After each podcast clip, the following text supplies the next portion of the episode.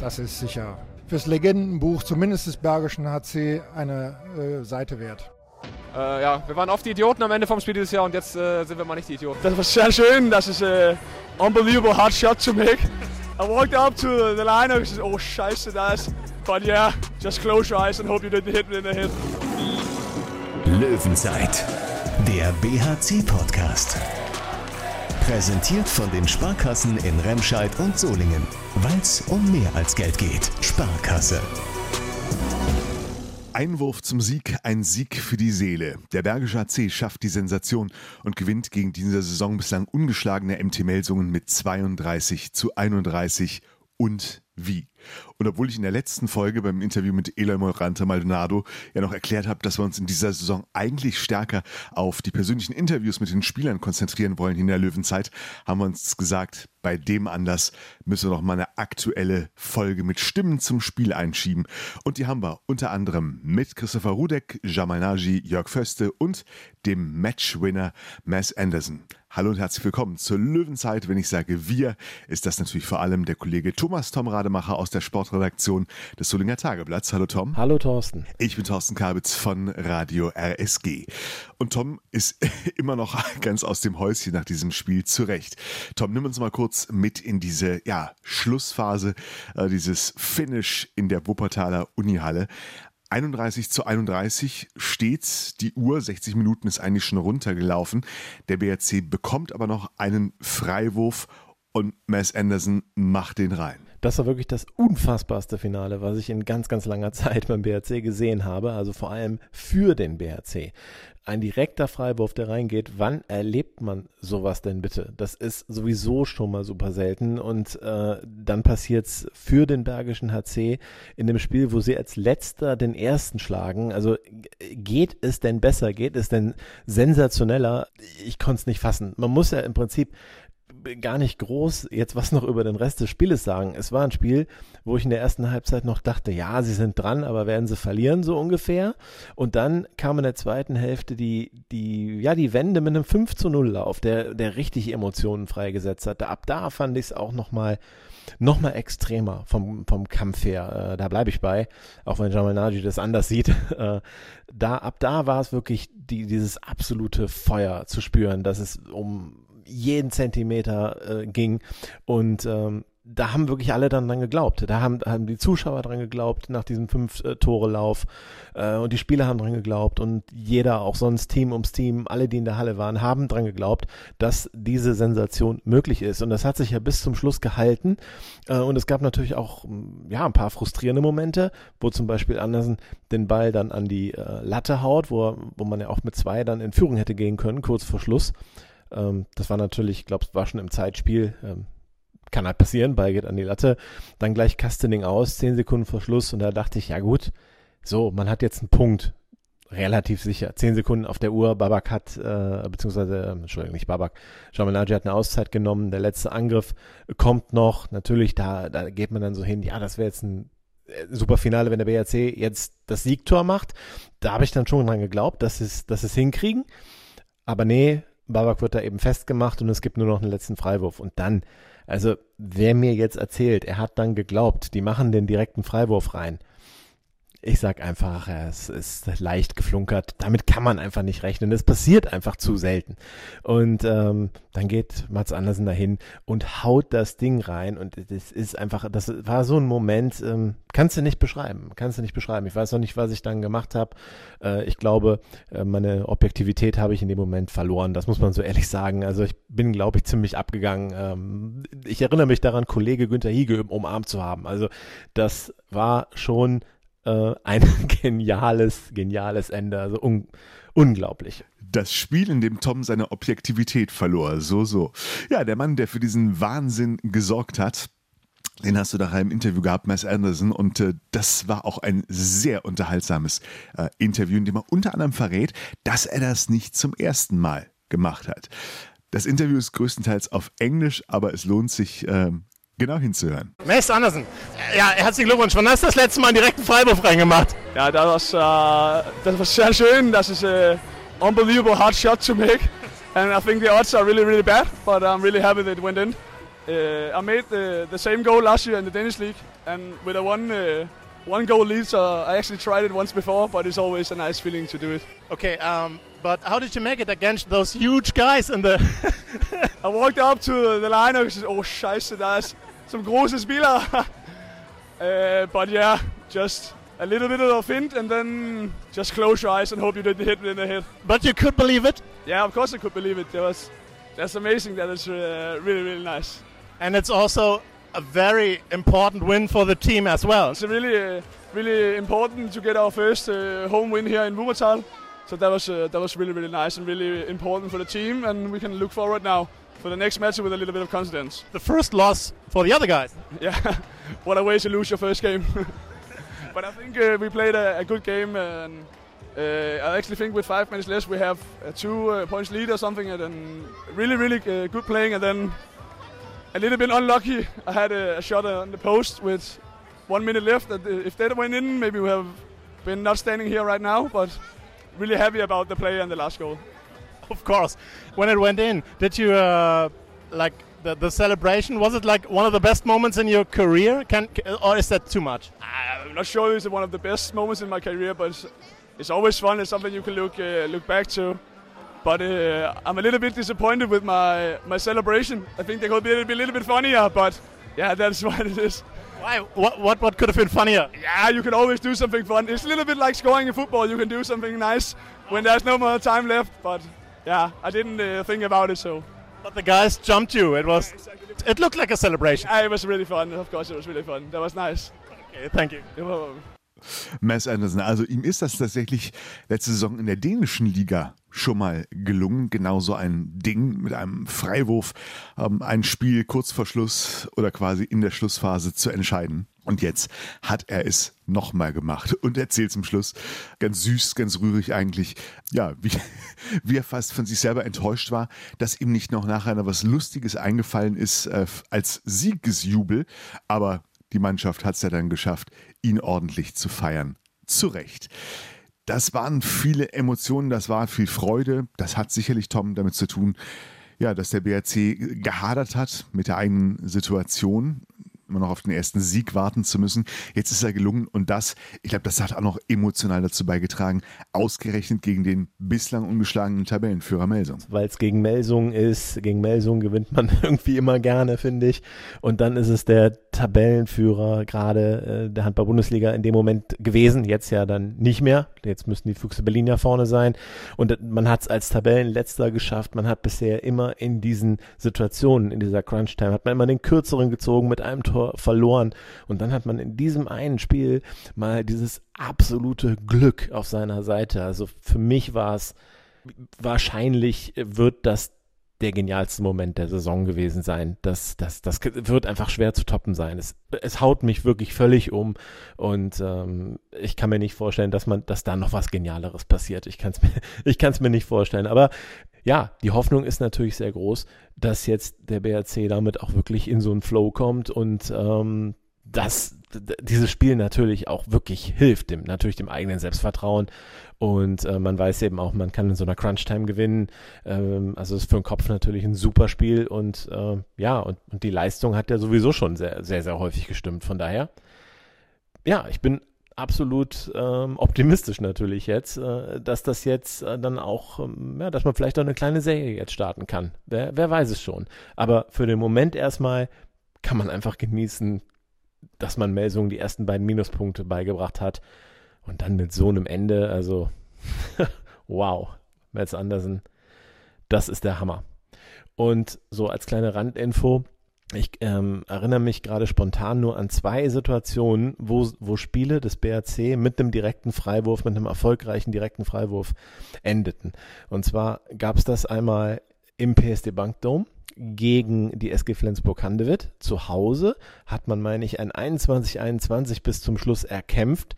Man steht kurz vor einem Punktgewinn gegen Flensburg und dann hat der Jim Gottfriedson hat das Tor gemacht für Flensburg. Also ein unglaublich bitterer Moment genau umgedreht. Ich meine, das war kurz vor, de, vor Beginn der Corona-Krise, also so im Februar 2020 würde ich spontan tippen, war das.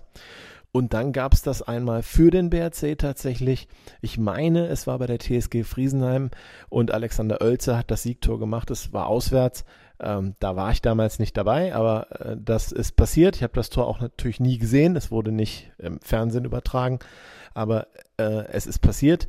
Und ähm, wenn ich jetzt raten müsste, ich habe es noch nicht nachgesehen, äh, wenn ich jetzt raten müsste, würde ich sagen, das war noch so sowas wie 2.8, 2.9, 2.10 äh, so in dieser Region. Ja, wenn ich mich festlegen muss, dann vielleicht doch eher 2,7. ich weiß es nicht. Aber es ist schon lange her. Also ich würde spontan sagen, 15 Jahre ist es her.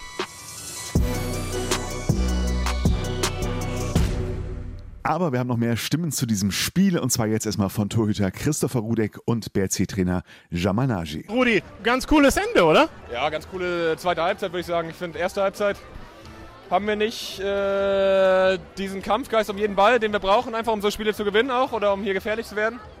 Und strahlen das nicht so aus und äh, ja, das machen wir in der zweiten Halbzeit viel, viel besser. Äh, kämpfen um jeden Ball äh, und ja, am Ende unfassbar. Also ich glaube, das entschädigt für viel Kacke, die dieses Jahr schon passiert ist. Als dann der letzte Angriff, 10 Sekunden auf der Uhr, also ihr habt gerade das Gegentor kassiert, Kastening, glaube ich, weiß ich nicht, ein gefühlt zehntes Tor oder sowas. Dann habt ihr noch einen Angriff, der verpufft, ich, Babak bleibt hängen sozusagen. Hast wahrscheinlich auch gedacht, naja, Punkt. Punkt ist okay, hättest du da gesagt, oder was hast du in dem Moment gedacht? Ganz ehrlich, erstmal hatte ich Sauschiss, weil wir die Zeitstrafe kriegen äh, und ich auf der Bank saß, dass äh, Timo irgendwie noch einen Ball klaut, weil er da unfassbar gut drin ist. Also ich habe erstmal gesagt, bitte den Punkt mitnehmen, weil äh, ja, Tor war halt leer und da kann in 10 Sekunden auch viel passieren und das hätte Saison gepasst.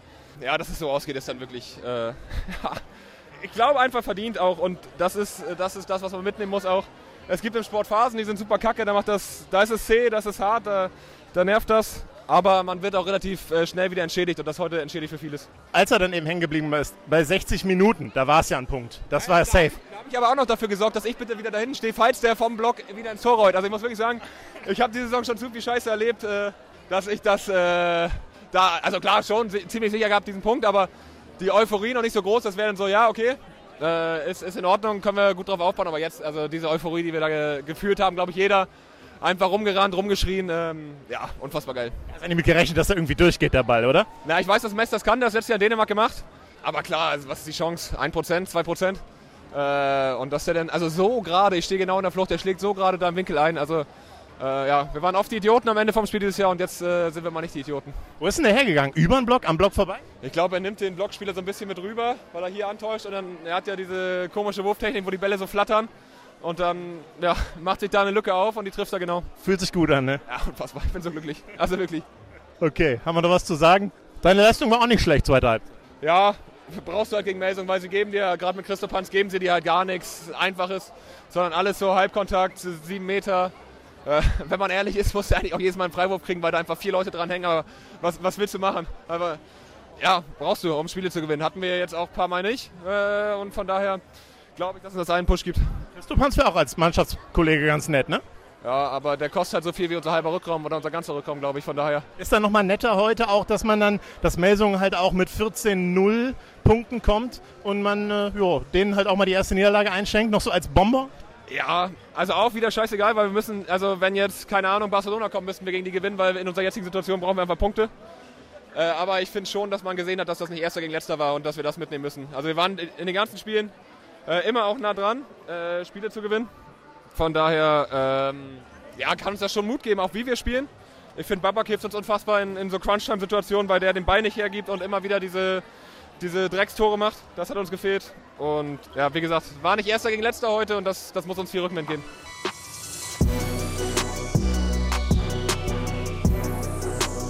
Ja, schau mal, Naji, wann, wann, hast du das letzte Mal, wann hat das letzte Mal ein Team von dir mit dem direkten Freiwurf äh, gewonnen? Ich weiß nicht, in der E-Jugend oder so, ich weiß es nicht.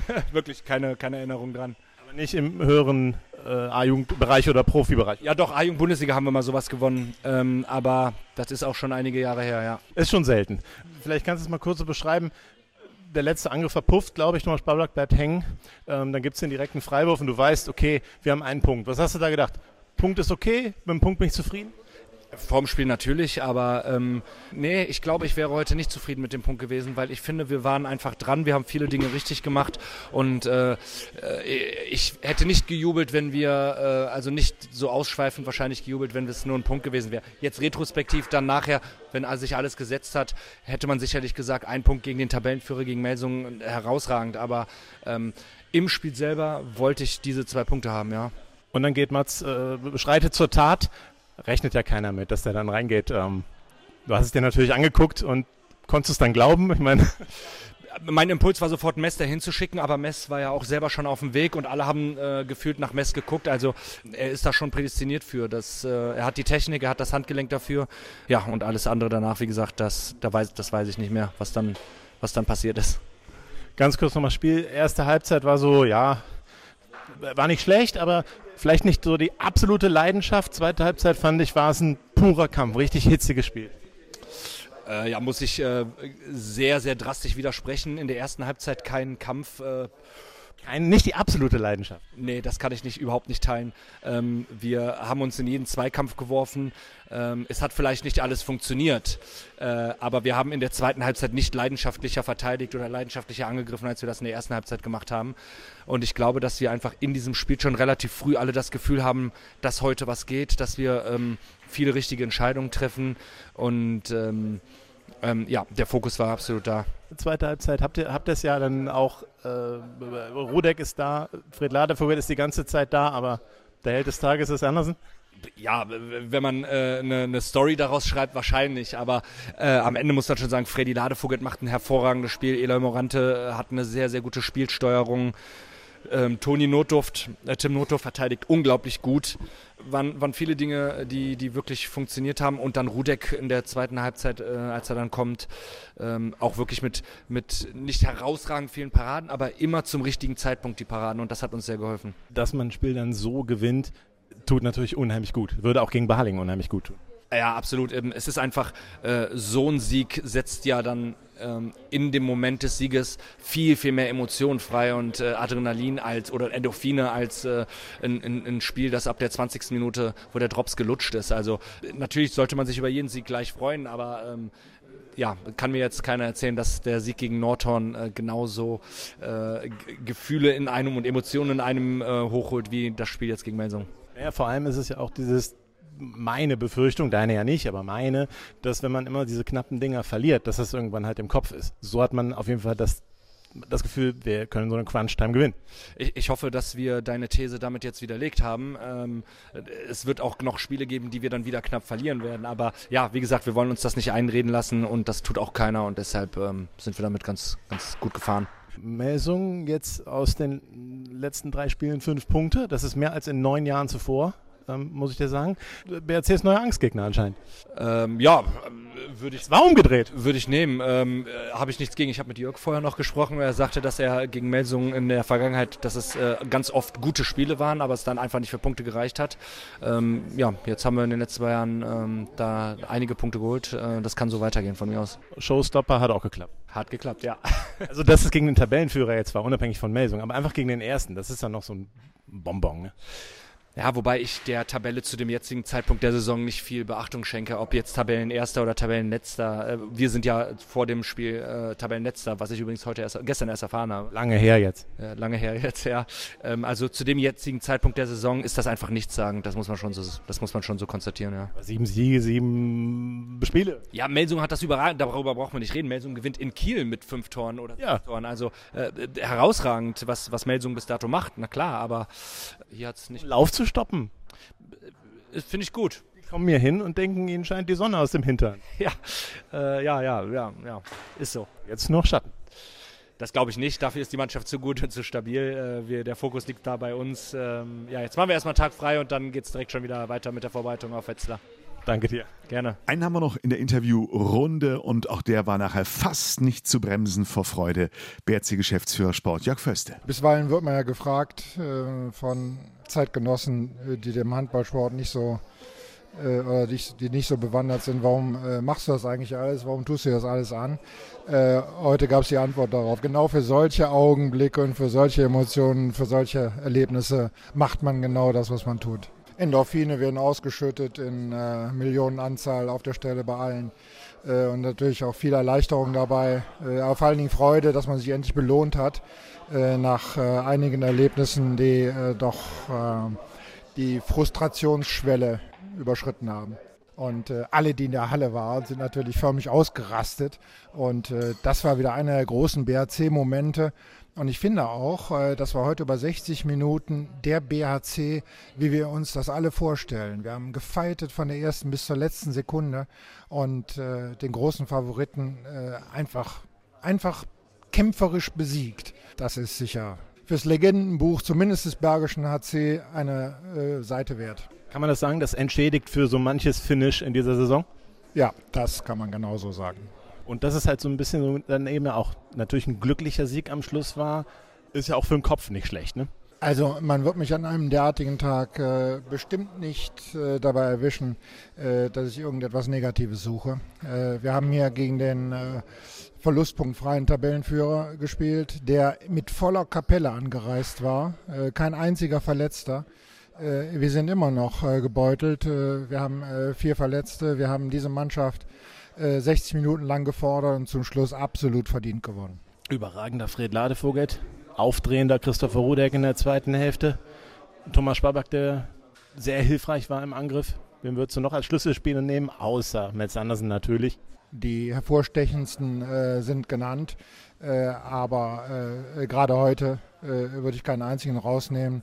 Ähm, wer ebenso aufgefallen äh, ist, ist äh, Lukas Stutzke, der vorne wie hinten gute Arbeit gemacht hat. das gilt auch für, ähm, für Tim Notdurft. Äh, der gegen diesen Riesen äh, Christopanz äh, herausragend verteidigt hat. aber man merkt schon, das sind jetzt, glaube ich, sechs oder sieben Spieler.